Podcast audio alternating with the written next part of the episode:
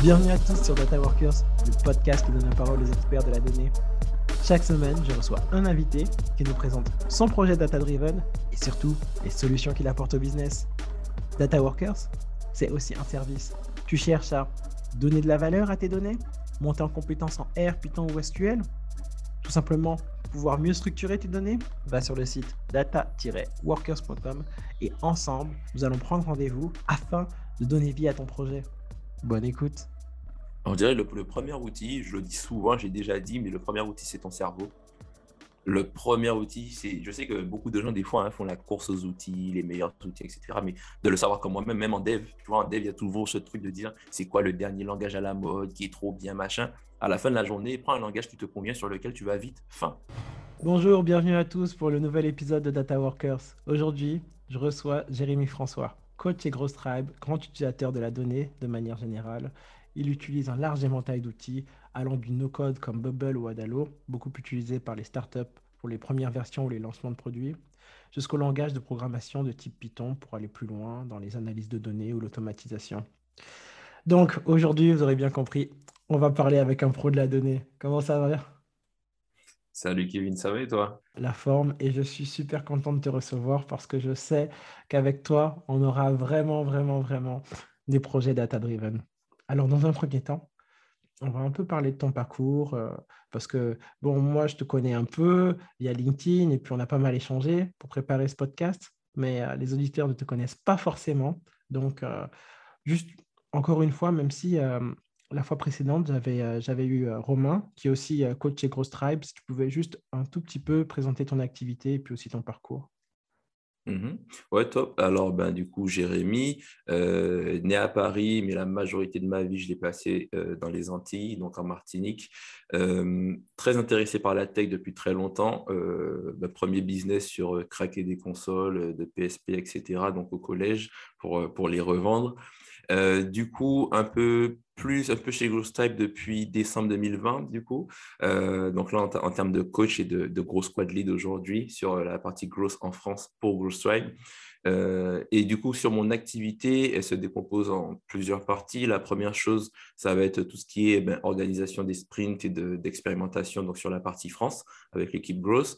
Euh, le deuxième aspect, ça va être beaucoup sur l'expérimentation rapide, parce qu'au final, euh, c'est ça qui nous fait kiffer. Quoi. Donc, on va, s'intéresser à ça. Et puis après, le troisième point, et c'est aussi pour ça que je suis là, c'est qu'on est beaucoup dans l'analyse de données pour savoir qu'est-ce qui a marché, qu'est-ce qui n'a pas marché et quelles décisions prendre dessus. D'accord, super. Alors, juste une petite précision, parce que tu as parlé de sprint.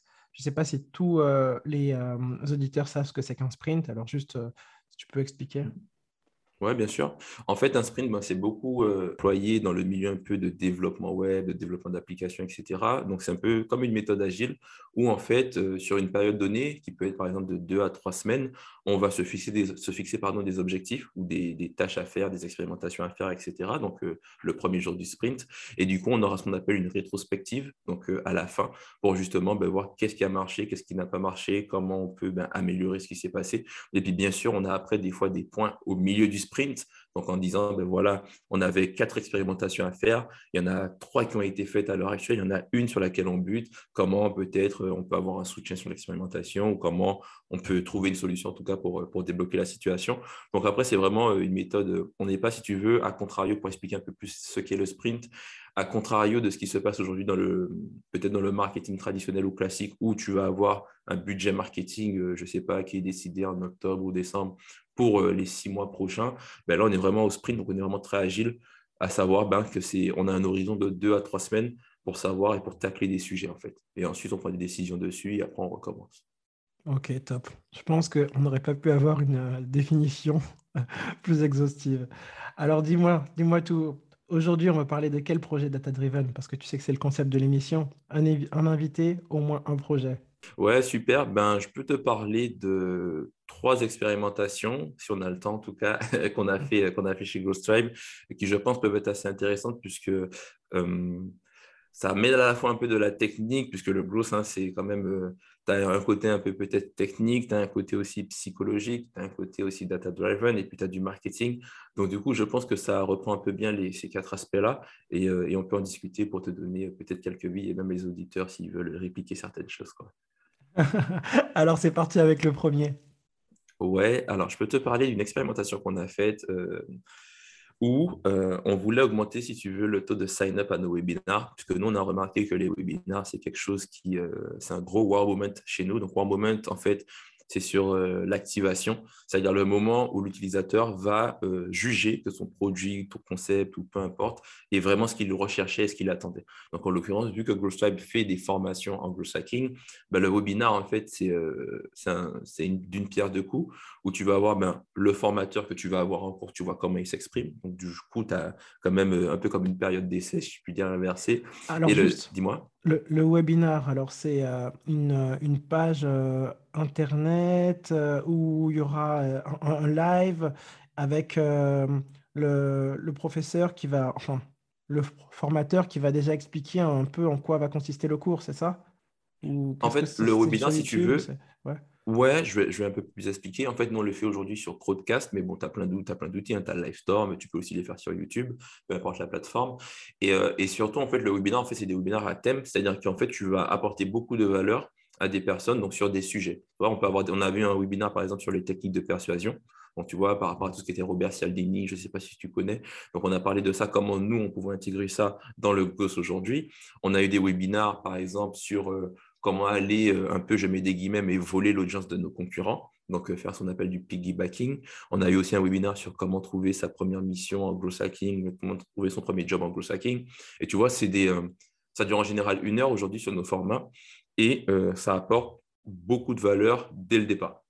Donc en fait, forcément, après une heure de, contenu, les gens repartent avec des tips euh, actionnables qu'ils peuvent mettre en place dès la fin du webinaire. Tu vois Donc en fait, moi, à chaque fois, on le voit dès qu'on fait des webinaires, si c'est moi qui l'ai fait, ou même, même Romain, ou bien même Jean, ou même Goran aujourd'hui, qui a commencé avec les webinaires avec les alumni, ah bah, après, si tu veux, une semaine après, on a plein de demandes de messages. Les gens nous disent Ouais, merci, j'ai utilisé ce que tu as dit dans le webinaire, ça a marché. Et tu vois, on a un vrai impact euh, parfois sur. Euh, tu vois, on n'est pas en train de vendre, euh, on vend pas des, on n'est pas dans la santé, on n'est pas en train de sauver des vies. Mais par contre, on a quand même un vrai impact sur des fois des, des, changements de carrière de certaines personnes, tu vois, avec, avec le growth et la formation. Donc, en fait, le webinaire, pour répondre à ta question, oui, c'est un live qui a lieu, qui dure une heure en général. Et nous, on voulait augmenter le, taux de personnes qui allaient s'inscrire au webinaire, ce qu'on appelle nous le taux de sign-up. Donc, du coup, on s'est posé une question dans un sprint, encore une fois, donc, ce dont on parlait précédemment, à savoir comment donc, on pouvait aller augmenter ce taux-là. On a ce qu'on appelle dans un sprint un OMTM, donc c'est One Metric That Matters, c'est-à-dire la métrique que ce sprint veut impacter. Là, typiquement, on était sur les sign-up webinaires, puisque du coup, on a fait une grosse analyse sur euh, euh, ce que les webinars nous apportaient, à, quel point le ROI était assez élevé. Donc, du coup, on s'est dit, ben voilà, il faut augmenter le taux de sign-up, puisqu'on savait qu'avec X sign-up, on pouvait avoir X attendees et qu'on va avoir X MQL, donc Marketing Qualified Leads, donc des gens qui ont fait des demandes de brochures, etc. Et puis que du coup, après, on avait tous les taux qui découlaient, donc euh, en termes d'opportunités, en termes de, de, de, de customers, donc de clients réels, etc. Donc du coup, on a fait une expérimentation, on a réfléchi, on s'est dit, ben, en fait, euh, là, en plus, c'était euh, un webinaire que je faisais sur comment trouver sa première mission freelance en growth hacking. Parce que du coup, avant GrowthStab, j'ai fait 4 ans de freelance et j'ai fait toutes les erreurs possibles qu'on peut faire en freelance. Donc, du coup, euh, je ne dirais pas que l'histoire se répète, mais en fait, il y a des concepts qui ne changent pas. Et du coup, on s'est demandé à savoir, tu sais, c'est ce que je te disais précédemment, on s'est posé deux questions. En gros, qui sont nos personas? Donc, qui est cette audience cible? Et où est-ce qu'ils passent du temps? Et une fois que tu as, la réponse à ces deux questions-là, tu peux aller commencer à chercher euh, du lead. Dis-moi. Alors, comment tu fais pour euh, justement répondre à ces deux questions, pour avoir la réponse? Mhm. Mhm. En fait, ce qu'on va faire, c'est qu'on va avoir deux aspects. Première chose, on va avoir l'aspect où on va nous, euh, que ce soit avoir, euh, faire des pubs, euh, faire du contenu, voir qui s'intéresse, mais surtout, en fait, pour aller plus loin et pour rejoindre l'aspect data-driven, c'est que quand les gens prennent notre coach chez GrowStripe, dès le début, on leur demande, ben, euh, qu'est-ce qu'ils cherchaient, pourquoi ils sont venus, pourquoi ils ont souscrit à notre cours et pas aux cinq ou six onglets qu'ils ont ouverts euh, dans leur, leur navigateur. Et en fait, ça te permet de savoir typiquement ton concept, qui sont tes power users, qui sont les gens qui vraiment euh, trouvent de l'intérêt à utiliser ton produit et, comment tu peux aller les chercher. Puisque tu vois, une fois que je sais que, imaginons, hein, ça c'est un de nos personas, mais les gens qui sont en, reconversion professionnelle suite des fois à des licenciements ou bien des changements de carrière, etc., ben, en fait, on sait maintenant où est-ce qu'ils passent du temps, tu vois. Et notre but, en fait, le but en growth, puisque c'est très, très, très data-driven, c'est qu'en fait, tu dois te dire, en fait, tu vas pas essayer de convaincre tout le monde. Parce que si tout le monde est ton audience, c'est qu'en fait, personne n'est ton audience. À part si tu es vraiment Amazon, Facebook, etc. tu vois, on n'en est pas là. Donc, tu as quand même une audience, une audience cible. Et du coup, en fait, nous, notre but, c'est de se dire, OK, voici les personnes qui aiment vraiment beaucoup notre produit et qui en tirent vraiment beaucoup de bénéfices. Eh bien, comment on va faire en sorte de chercher ces personnes-là qui sont sur le web, qui sont dans la nature, etc. Tu vois Donc, on va vraiment se concentrer à ça et comprendre à ta question. Mais pour justement trouver qui sont ces personnes-là, quand on regarde, si tu veux, euh, les webinars, etc., on a de la donnée qualitative. Donc, on sait quel type de personnes s'intéressent et quel type de personnes demandent des brochures, etc. derrière. Tu vois Donc, on a ces réponses-là. Parfait, merci. Ouais.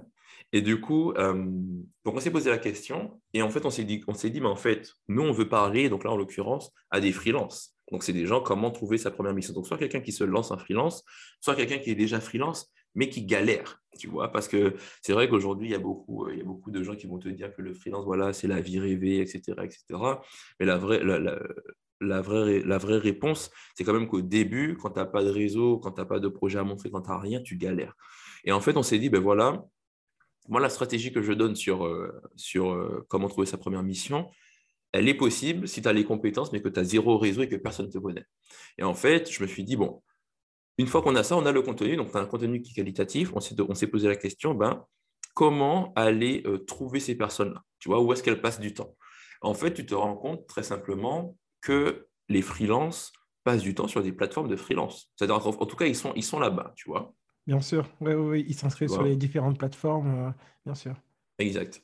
Donc, tu vois, quand on design une expérimentation, on s'est dit, OK, on va, euh, on va cibler une, une, plateforme de freelance, mais par contre aussi, euh, au niveau growth, et je pense que ça peut entrer dans le cadre quand même de ton, du podcast, c'est qu'en fait, quand on fait une expérimentation, on a un scoring, donc tous ensemble, hein, où on va aussi réfléchir à la scalabilité de l'expérimentation. C'est-à-dire à se dire, est-ce que si je la fais aujourd'hui, c'est possible de la répliquer à grande échelle euh, très simplement sans demander beaucoup plus d'efforts, tu vois. Donc on s'est dit, OK, il y a plusieurs plateformes de freelance, donc c'est possible. Donc on va faire un peu un cluster, donc un peu une expérimentation euh, enclavée, si je puis dire, où on va aller faire ça sur une seule plateforme de freelance. Et du coup, qu'est-ce qu'on a fait? On a euh, ciblé la plateforme de freelance. On a du coup repéré toutes les personnes qui avaient le mot-clé growth dans leur profil, parce que nous, on fait, on fait des formations en growth, mais qui avaient entre 0 et 2 missions sur la plateforme. Tu vois, typiquement, donc ça peut être des débutants et ça peut être aussi des gens qui sont peut-être là depuis longtemps, mais euh, qui n'ont pas de, de, de, formation, en tout cas de, qui n'ont pas eu de mission sur, via cette plateforme-là.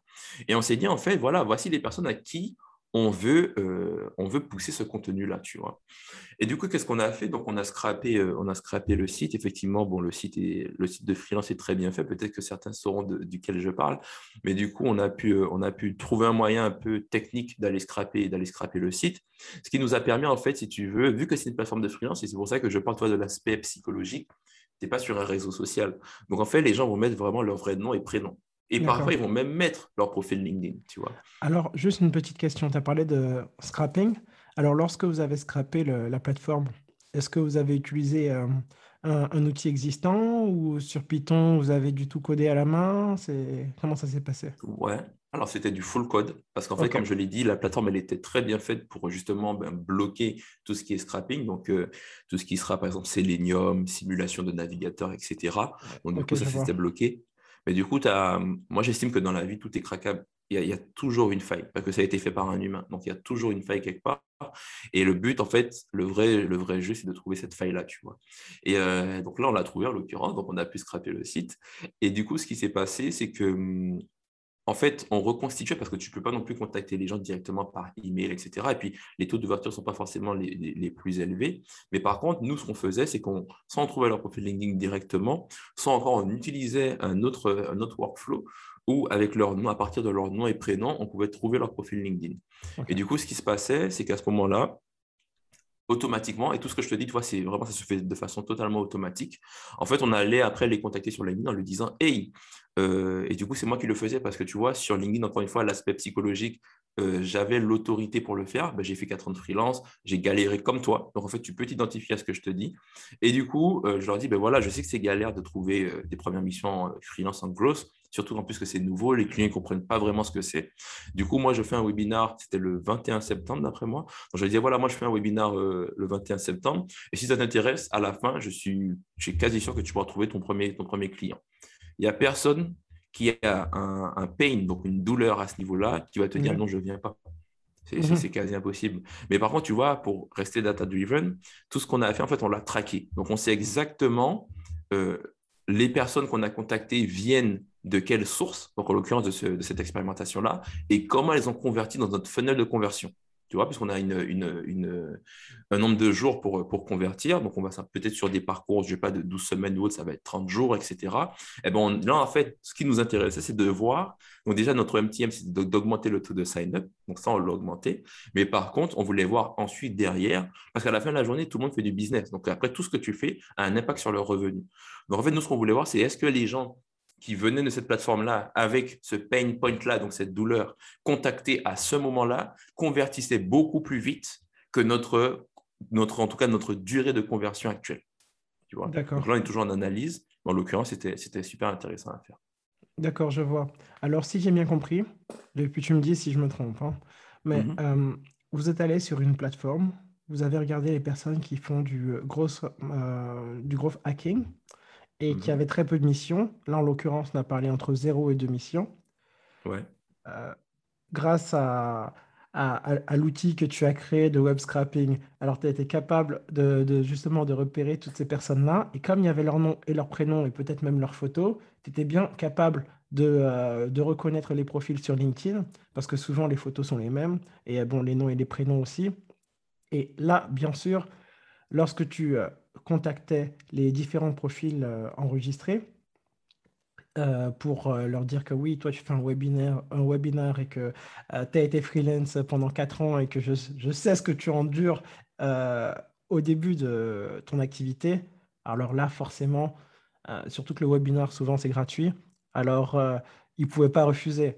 Et bien sûr, après le webinaire, soit ils décidaient de suivre la formation, soit ils décidaient pas de suivre la formation. Et puis, euh, et puis là, vous, vous bah, les taux de conversion.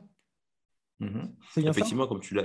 Ouais, exact, c'est exactement ça. Tu as très, très bien résumé. Et effectivement, alors, juste après, si tu veux, le webinaire, les gens font des demandes de brochures donc pour avoir plus d'informations. Donc, après, ils sont recontactés par nous, euh, des, des growth consultants. Parce que, en fait, tu remarqueras aussi que Growth Tribe, tu ne peux pas prendre de formation sur le site web. Tu es obligé euh, d'avoir un, un, entretien pour voir si déjà tu as les compétences pour suivre une de nos formations. Parce que du coup, on se rend compte que si euh, tu n'as pas les compétences, tu vas être largué. Et ça va être trop compliqué, ça va pas être bien pour toi, ça peut être bien pour nous. Donc au final, euh, on prend déjà des gens qui ont quand même, euh, suivant le cours encore une fois, mais qui ont déjà quand même une certaine appétence digitale avant de faire un cours, un cours avec nous, tu vois. Parce que suivant la cohorte, on peut aller, on peut aller très loin, etc. Euh, donc du coup, c'est exactement ce qu'on a fait et, et voilà, c'était trop, c'était funny. Encore une fois, le mindset, en tout cas mon mindset au niveau growth, c'est d'essayer de faire beaucoup avec très peu tu vois, et en fait de faire marcher tes ménages. Mais quand euh, chez Glowstyle, bon, on a quand même 5, 5, 5 pirates. Donc du coup, au final, euh, ça fait que quand tu brainstorms avec des gens très, très, très smart comme ça, ben, tu trouves des choses qui sont logiques, mais que tes concurrents ne vont pas forcément faire. Parce qu'en fait, tu vas comprendre intrinsèquement qui sont tes personnes et quels sont leurs besoins profonds. Alors, une petite question, euh, je ne sais pas si tu t'en rappelles, mais parmi justement cette liste de personnes que vous avez contactées, le taux de conversion euh, après qu'ils aient regardé le, le, webinaire qui passe après à une de vos formations payantes, il était, il était de quel pourcentage, si tu t'en souviens hein? Euh, On avait un taux de conversion à deux chiffres. Euh, ah, c'est déjà pas mal. c'est déjà pas mal. ouais, on a un taux de conversion à deux chiffres. Encore une fois, comme je te dis, c'est, je pense que, encore une fois, beaucoup de, de personnes se disent le marketing ou même le growth, c'est avoir le bon message personnalisé avec la bonne, avec la bonne personne. Mais la variable moment, pour moi, est super, euh, super importante. C'est-à-dire, en fait, toi, nous, tous les deux, on peut parler, je peux te proposer un truc, tu vas me dire, ouais, ouais, c'est intéressant, tu es peut-être le, bon personnage, mais ce n'est pas le bon moment pour te proposer ça. Alors qu'en fait, quand tu commences à instaurer dans ta, dans ta réflexion cette variable de moment, mais en fait, tes taux de conversion sont quand même beaucoup plus élevés. Tu vois, il y a une différence entre contacter, je ne sais pas, un head of growth ou un CMO quand il vient d'avoir une levée de fonds et quand ça fait trois mois qu'il est dans son job, à l'inverse, où tu vas juste contacter un CMO comme ça. Parce que si tu le contactes quand il y a une levée de fonds, ben forcément, il a la pression des investisseurs.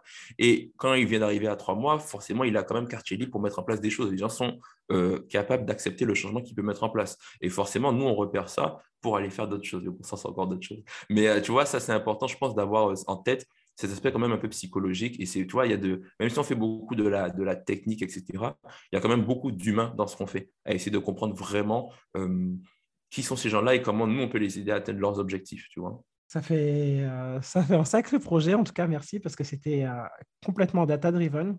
Et je sais que tu voulais me parler aussi d'un second projet alors. Euh, ouais. tu, m'as, tu, m'as poussé dans mes retranchements, donc je vais. En, plus, c'est, vraiment exclusif parce que on, je pense que c'est la première fois qu'on dit les quelques expérimentations qu'on fait chez nous. Mais bon, on va, on va le dire. Euh, même chose, on avait aussi besoin d'aller euh, capter des gens, puisque tu vois, le growth hacking, même chose. Aujourd'hui, ben, il y a plein d'acteurs, c'est un marché concurrentiel, tout le monde en parle. En plus, c'est un besoin dans ce moment. Si tu regardes Google Trends, c'est en train de monter de fou. En fait, ce qui se passe, c'est que nous, on se disait comment on peut aller choper des gens qui sont intéressés par le growth hacking? Donc, forcément, tu peux aller euh, prendre, par exemple, les étudiants qui viennent de faire, euh, qui viennent de, je sais pas, d'être diplômés et puis qui recherchent un poste en growth hacking. Tu vas te dire, OK, normal, ça peut être intéressant, mais nous, on allait un peu plus loin. En fait, ce qu'on a fait, c'est qu'on a, euh, on a branché, si je puis dire, un certain workflow, sur un Slack, parce qu'en fait, on sait que sur certains Slack, donc Slack, c'est un, outil hein, un peu euh, comme Discord ou. Bon, Slack, en gros, c'est un genre de, WhatsApp où euh, il y aura des groupes et c'est très, très utilisé dans le monde de la tech parce qu'on on peut faire des groupes entre collègues, des groupes entre managers et dans ces différents groupes, on peut voir l'avancement des projets, on peut envoyer du code. C'est pas mal pour avancer assez rapidement parce qu'on écrit un message et euh, on a la réponse assez rapidement. Voilà. Ouais, ouais, ouais, exact. Et du coup, en fait, tu vois, on s'était dit, ben, comment aller repérer des gens qui sont intéressés par le growth hacking? Et on savait qu'il y avait ce Slack qui était présent, parce que tu vois, euh, c'est un Slack où tu parles que de growth hacking, tu vois. Mais par contre, il y a aussi cette variable de moment dont j'ai parlé précédemment. Toi, typiquement, euh, moi, je suis dans beaucoup de Slack, mais c'est pas, j'y vais pas forcément, tu vois, mon nom il est inscrit, j'y suis présent, etc. Mais euh, j'y vais pas forcément. Et en fait, comment on s'est demandé ben, comment instaurer cette variable de moment? Et En fait, ce qui se passe, c'est qu'on a branché du coup une fonction euh, donc, qui a été vraiment custom, qui a été codée, qui nous permet en fait de savoir dans ce Slack chaque fois qu'il y a quelqu'un qui est actif, donc soit il s'est connecté, soit il a lancé un message, soit il vient d'arriver dans le Slack, peu importe. On arrive à repérer ce, moment-là euh, de façon très quantitative, hein, de dire, OK, cette personne-là a été active il y a moins de 24 heures, par exemple. Et du coup, à partir de là, même chose, on arrive à enrichir la donnée et aller les contacter, tu vois, sur LinkedIn, etc. Parce qu'en fait, encore une fois, ben, les gens euh, mettaient leur vrai nom et vrai prénom. Et c'est intéressant. Et en fait, on leur disait, voilà, ben, je pense que tu t'intéresses au growth hacking. Là, on a fait un article qu'on ne partage pas à tout le monde est-ce que ça t'intéresserait de l'avoir en avant-première, tu vois? Et encore une fois, il n'y a personne qui va te dire non, tu engages une conversation, tu apportes de la valeur. Et encore une fois, tout ça est vraiment traqué et nous permet d'aller voir si ça marche ou pas, afin après d'aller répliquer ça sur d'autres communautés. Ok, ok, c'est parfait parce que je déjà dans un premier temps, euh, il y a une question que je me pose, c'est euh, le la fonction, l'outil que vous avez euh, plugué sur Slack pour pouvoir avoir accès à à l'heure de connexion, à si une personne est active ou non. C'est est-ce que il y a besoin d'être euh, administrateur de Slack pour, euh, pour ça ou pas besoin, non? Il n'y a pas besoin. Ok, c'est top. Et euh, ça a été codé en quel langage, ça? C'est en du JavaScript, du Python? ouais, voilà, c'est du JavaScript. Ok, d'accord, d'accord. mais c'est, mais ça, c'est très fort parce que je pense qu'il n'y a pas beaucoup de personnes qui, qui ont pensé à ce genre de, à ce genre de hack, comme on aime dire, ce genre de mmh technique. Et alors, pour reprendre, et puis tu me dis si j'ai bien compris, vous allez sur un, Slack, donc c'est un peu comme un, je vais sur un groupe WhatsApp où il y a beaucoup de monde, et là, le, le groupe, on va dire, imaginons, hein, c'est Gros Hacking France. Alors, on va dessus. Après, tu vois euh, la liste des personnes qui y sont et ceux qui sont super actifs. Tu prends le moment auquel ils sont connectés, euh, leur nom et euh, certaines informations sur eux. Et après, tu les contactes sur LinkedIn en leur parlant d'un article, d'un projet, de quelque chose que vous faites chez Gross Tribe. Et ensuite, forcément, comme le premier contact, c'est gratuit et c'est de l'information en plus pour eux, alors il n'y a pas de raison qu'ils refusent. Et après, s'ils sont vraiment intéressés, par la suite, ils vont, euh, ils vont euh, s'inscrire chez vous. Bien sûr. En fait, tu sais, il y a un truc, euh, c'est exactement ça. Et un truc aussi auquel il faut penser, c'est que, tu vois, il y a des gens aujourd'hui en growth qui vont être très bourrins, si je puis dire, qui vont faire du truc, des trucs en masse, qui vont envoyer plein d'emails, etc. Il y a un truc qu'il ne faut pas oublier, et tu vois, c'est pour ça que je te dis qu'il y a beaucoup ce côté humain aujourd'hui dans la, dans, dans, la tech pour moi, et dans le gloss plus particulièrement, c'est parce qu'en fait, c'est très difficile de rattraper une première mauvaise impression. C'est-à-dire, la première fois que tu contactes quelqu'un, c'est, ça doit être un wow moment. Si tu n'arrives pas à faire ça au début, c'est très difficile, même si tu es, un super projet, etc. C'est très difficile de rattraper ça. Tu vas devoir faire beaucoup d'efforts pour rattraper ça. Donc, nous, en fait, on essaie d'avoir euh, toujours euh, des wow moments qui soit créé le plus rapidement possible, le plus tôt possible, parce qu'en fait, ça va à la fois déjà démontrer ben, ton sérieux, ton expertise, etc. Mais aussi, ça, peut, ça te permet aussi d'asseoir une autorité à un instant T, tu vois, en disant, ah ouais, ce gars-là, parce que les gens ne se doutent pas que euh, moi, j'ai pu repérer certaines variables qui me permettent de dire, ouais, je sais que tu es intéressé par ça maintenant. Tu vois, parce que tu es actif sur le site, c'est maintenant ou jamais, tu vois. Et là, ils se disent, ah ouais, c'est exactement ce que je cherchais. Et tu imagines même, euh, je caricature beaucoup, mais t'imagines, euh, je sais pas, tu es dans la rue ou peu importe, et euh, à chaque fois, ça nous arrive, toi, de temps en temps, tu te dis, mais c'est exactement ce que je cherchais. Et là, en fait, ça te marque, tu vois, ça te marque. Et ça, c'est ce qu'on recherche, c'est ce qu'on recherche tout le temps, quoi. Ok. Ben, vraiment, les deux exemples que tu m'as donnés, c'est vraiment des exemples data-driven parce que tu as dû aller capter de la donnée, puis tu l'as utilisée. Et en plus de cela, ben, ça, ça, vous a vraiment servi parce que derrière, il y a, de l'argent qui entre. Donc, euh, c'est parfait. Il y a le côté business, il y a le côté data, c'est tout ce qu'on veut. Donc, on va arriver euh, très rapidement aux dernières questions parce que le temps passe et euh, le temps passe tellement vite quand les projets sont intéressants. Alors, on va continuer sur alors, les outils que tu utilises de manière générale pour les projets que tu fais. Mmh on dirait le, le premier outil, je le dis souvent, j'ai déjà dit, mais le premier outil, c'est ton cerveau. Le premier outil, c'est, je sais que beaucoup de gens, des fois, hein, font la course aux outils, les meilleurs outils, etc. Mais de le savoir comme moi-même, même en dev, tu vois, en dev, il y a toujours ce truc de dire, c'est quoi le dernier langage à la mode, qui est trop bien, machin. À la fin de la journée, prends un langage qui te convient, sur lequel tu vas vite, fin tu vois, te prends pas la tête. Donc moi, euh, le premier outil, ce sera mon cerveau.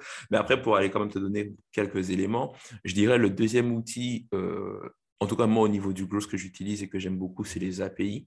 Les API, donc, euh, alors je ne saurais pas te traduire l'acronyme, j'ai oublié. Je sais que c'est une interface entre, entre, entre, deux, entre deux outils, etc. Mais en fait, ça, te, ça permet en fait de faire communiquer, imaginons, je ne sais pas, hein, LinkedIn avec, euh, avec euh, je sais pas, Google Sheet, etc. Donc, euh, il y a des outils comme Zapier, par exemple, qui vont être utilisés pour justement aller connecter ces outils-là sans, sans forcément mettre les mains dans le code, etc. Mais les API, de façon générale, puisque tu n'as pas toujours des trucs sur Zapier, hein, donc des fois, tu dois vraiment soit coder ça toi-même, soit comprendre comment ça fonctionne. Je dirais que les API, c'est vraiment euh, le truc que j'utilise au quotidien. C'est-à-dire faire communiquer ou bien même faire de la donnée passer entre tel ou tel outil, c'est vraiment le truc que j'utilise. Donc euh, oui, les API, donc euh, je crois que c'est Application Programming Interface. Et mhm. en gros, qu'est-ce que c'est? C'est pour avoir accès aux données des différentes plateformes. Alors, mhm. on va poser des fois des questions sous forme d'adresse URL, euh, d'adresse web, et puis en réponse, on aura peut-être des, données, et puis euh, ces données-là, on pourra les utiliser pour, euh, ben, pour faire différentes choses. C'est comme ça que tu, tu, les utilises? Ouais, ouais, mais ouais, faire, faire transgresser de la donnée, ou en tout cas traverser de la donnée d'un point A à un point B en passant par X, Y, Z, c'est vraiment ce que, ce que j'aime bien faire aujourd'hui. Euh, j'utilise aussi N8N, euh, N8N.io, très très bon outil. Je ne connais pas, alors là, euh, renseigne-moi un peu plus. Ouais, est-ce que tu connais Integromat Ah non, non, non, mais là, tu vas me Non perdre. plus. Ok, alors en fait, c'est des outils, c'est des outils en gros pour aller, pour être très simple, c'est des outils qui te permettent de créer, euh, de déclencher, alors soit dans le cloud, soit en local, euh, de déclencher euh, des actions via des webhooks, par exemple, en disant, ben voilà, il s'est passé tel événement sur, je sais pas, sur mon profil LinkedIn, sur, sur mon Google Sheet, dans ma base de données Airtable, alors fais-moi ça. Donc un peu un Zapier à ce niveau-là. Et ensuite, tu as aussi la fonction un peu de cron, c'est-à-dire que tu peux dire tous les jours à 8 heures, fais-moi telle action. Donc ça, tu as aussi cette fonction-là. Et l'avantage aussi de N8N, c'est que là où Zapier et Integromat vont te facturer euh, soit au nombre de tâches que tu vas faire, donc au nombre, euh, ouais, au nombre de tâches que tu vas faire, au nombre de déclenchements, donc au nombre de triggers, euh, là, N8N est open source, c'est 100% gratuit à ce niveau-là. C'est-à-dire que tu peux avoir tellement d'actions que tu peux avoir, peu importe le nombre d'actions que tu vas, tu- que tu vas avoir, ça peut se faire, tu vois. Donc moi, je l'utilise à, à la fois en close, mais même pour, pour euh, les opérations. Des fois, euh, il arrive que je puisse monter un, un- un workflow pour la team pour nous soulager au niveau opérationnel. Et dis-moi alors, c'est quoi la contrepartie? Parce que souvent, quand c'est gratuit, il y a forcément, euh, tu vois, peut-être que tu dois t'impliquer plus, plus programmer, ou qu'est-ce que, qu'est-ce que tu dois faire? Exactement. Par contre, effectivement, euh, N8N est assez low code. Donc, c'est-à-dire que si tu ne sais pas coder ou si tu n'as pas un peu la logique de programmation, parce que dans coder, on peut mettre beaucoup de choses, mais si tu n'as pas la logique peut-être algorithmique, si je puis dire, ça va être assez difficile. Le soft est assez, euh, assez rebutant au début, si je puis dire. Ok, parfait. Alors, une autre question. Est-ce que c'est vrai que pour être un bon no-codeur, il faut savoir coder? Ah, très bonne question. Euh, j'ai vu pas mal de choses, parce que j'évolue aussi pas mal dans l'écosystème no code. euh, je m'intéresse beaucoup. L'un de mes, euh, de mes meilleurs amis, c'est un très très bon développeur Bubble qui s'appelle Facosa. Euh, mais je dirais que coder va beaucoup t'aider à prendre en main des outils no code. Tu vois, moi, je suis passé par le code avant justement d'aller sur des outils no code et pour moi, tout était logique et je voyais vraiment la valeur ajoutée des softs que je me disais, ah ouais, un truc, euh, je sais pas, une fonction sign up que tu vas faire en Ruby avec device et que tu vas mettre X, euh, je sais pas, X temps à faire alors que c'est assez rapide. Là, avec Bubble, tu cliques, tu clignes des yeux, le truc, il est fait. Ok, Tu vois. je vois, je Donc, vois. je te dirais que ça t'aide. ça- Je pense que même dans. Tu sais, à l'époque, les gens disaient beaucoup euh, je maîtrise le pack office, etc. etc. Je pense qu'aujourd'hui, tu vois, comprendre à, aller à minima HTML, CSS, JavaScript, parce que ça nous entoure, euh, ça devient pertinent, tu vois, de comprendre un petit peu la logique de programmation et comment, comment tous ces outils-là fonctionnent autour de nous, quoi. Donc, euh, j'ai vu par contre des no-codeurs qui ne savaient pas du tout coder et qui sont très très bons, hein. tu vois, attention, tu vois. Mais je sais que le code te donne, euh, tu ne pars pas sur la même ligne de départ. Ok, super. Alors, on va arriver sur les dernières questions. Alors, as-tu euh, des livres dans le domaine de, de la donnée ou même du gros hacking à conseiller? Un ou plusieurs?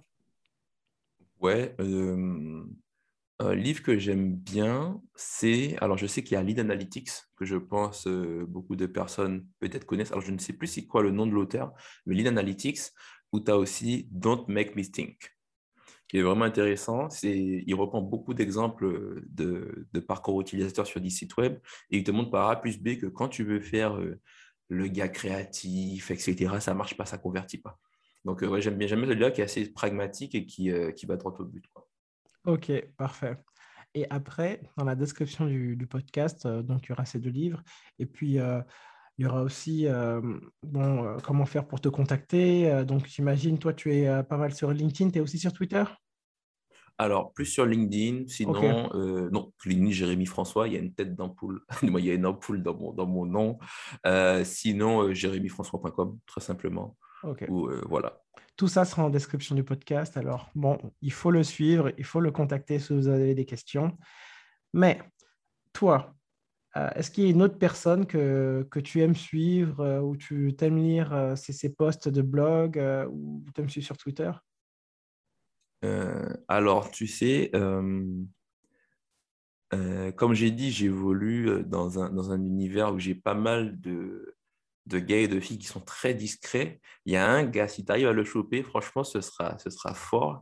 Il s'appelle François, François Da Silva. Et lui, c'est l'un des, des pirates les plus chauds que je connaisse au niveau data driven et qui code, etc. Donc, si tu arrives à le choper, tu peux même te servir. hein. Tu dis, j'ai Jérémy qui m'a dit. Euh, si tu arrives à le choper, il a vraiment pas mal de choses qu'il fait et qui sont vraiment pas mal. Ok, bah qui sait, hein? Peut-être que François, tu es le prochain. en tout cas, je te remercie pour le moment. Je te remercie pour les, les, exemples complètement data-driven.